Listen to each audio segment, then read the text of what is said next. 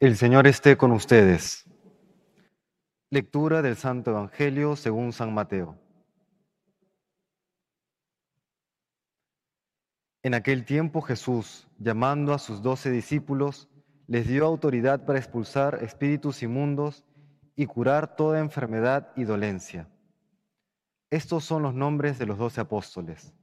El primero, Simón, llamado Pedro, y su hermano Andrés Santiago el Cebedeo y su hermano Juan, Felipe y Bartolomé, Tomás y Mateo el publicano, Santiago el Alfeo y Tadeo, Simón el Celote y Judas Iscariote el que lo entregó. A estos doce los envió Jesús con estas instrucciones. No vayáis a tierra de gentiles, ni entréis en las ciudades de Samaria, sino id a las ovejas descarriadas de Israel. Id y proclamad que el reino de los cielos está cerca. Palabra del Señor.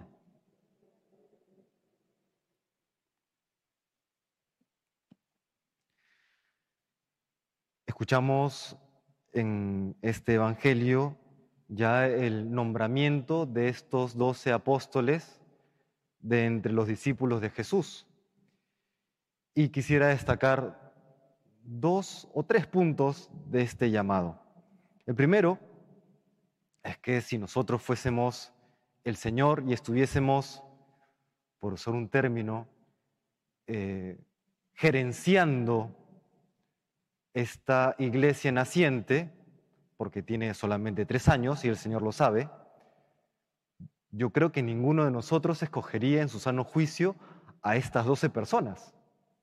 ¿No? Tenemos personas relativamente ignorantes, no eran los más cultos de la sociedad, no eran los fariseos ni escribas, teníamos simples pescadores, artesanos, uno que otro por ahí, quizá un poco de una posición más acomodada, pero socialmente mal visto, como Mateo el publicano o Leví, ¿no? Teníamos además fraccionamiento interno entre posiciones eh, sociopolíticas, Teníamos, por ejemplo, a Simón el Celote, prácticamente un separatista del imperio o de la opresión romana, ¿no? a su parecer. Por otro lado, teníamos un publicano que era colaborador efectivo del régimen romano. En fin, ¿qué, qué quiero destacar con esto? Que no es el aspecto humano lo que determina el triunfo de Cristo en el mundo, ni el triunfo de la iglesia, que es, el cuerpo de Cristo hoy en el mundo, sino es el llamado de Cristo, el llamado de Jesús, la vocación que Él nos hace a cada uno de nosotros.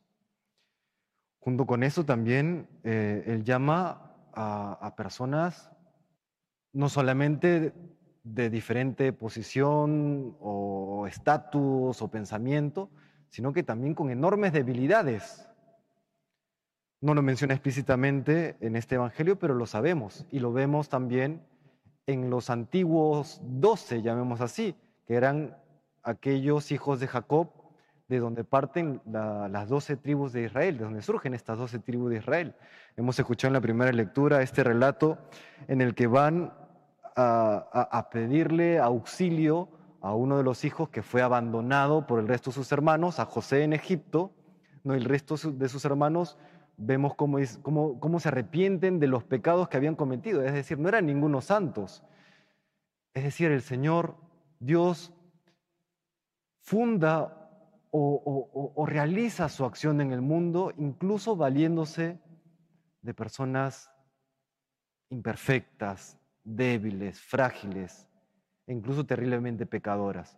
No lo digo para justificar el pecado, pero sí lo digo Primero para no desanimarnos, porque todos nosotros somos pecadores.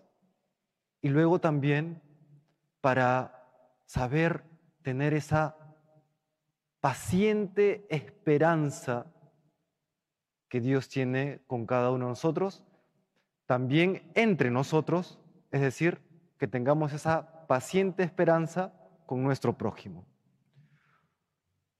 Porque lamentablemente aunque por supuesto que están los planes de Dios, El día de hoy también experimentamos dentro de la iglesia diferentes facciones, opiniones, se dice tanto de diferentes temas.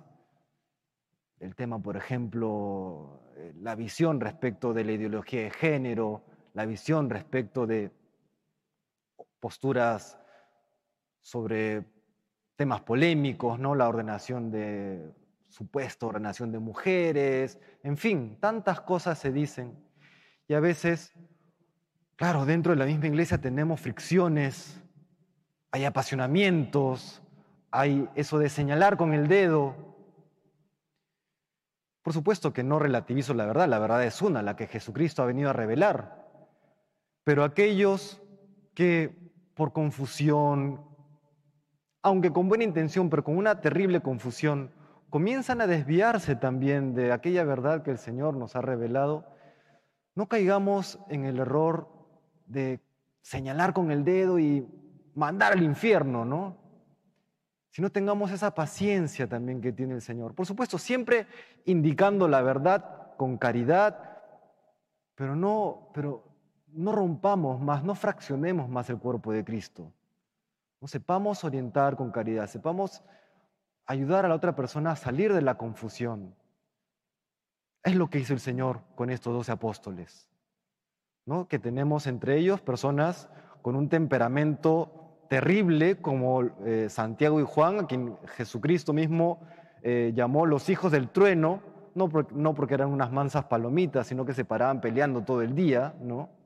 tenemos a gente impulsiva como Pedro, tendríamos a, personas eh, prácticas en su pensamiento o pragmáticas, diríamos, como Santo Tomás, teníamos a personas eh, ambiciosas eh, o, que veían solamente el dinero, como, como Mateo, el publicano, y por supuesto también teníamos a Judas el traidor. Pero fíjense cómo es el Señor. Tiene la capacidad de viviendo la caridad, apostar por nosotros, apostar por sus apóstoles, apostar por la, por la bondad en los corazones. Y ese anhelo que tenemos todos nosotros de alcanzar la verdad, el bien y la belleza. Lo mismo tenemos que hacer nosotros.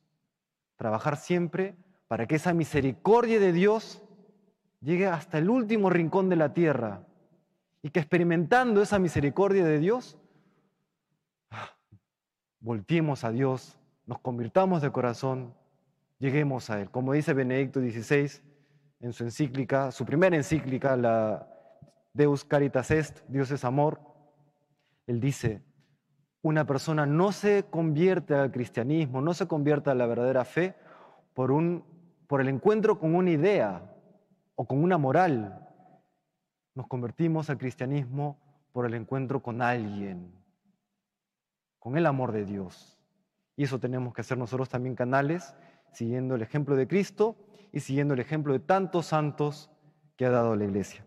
Se le pedimos al Señor con sencillez de corazón, pedimos por todas aquellas personas en la iglesia y fuera de la iglesia que anhelan encontrarse con Dios. Que el Señor nos bendiga.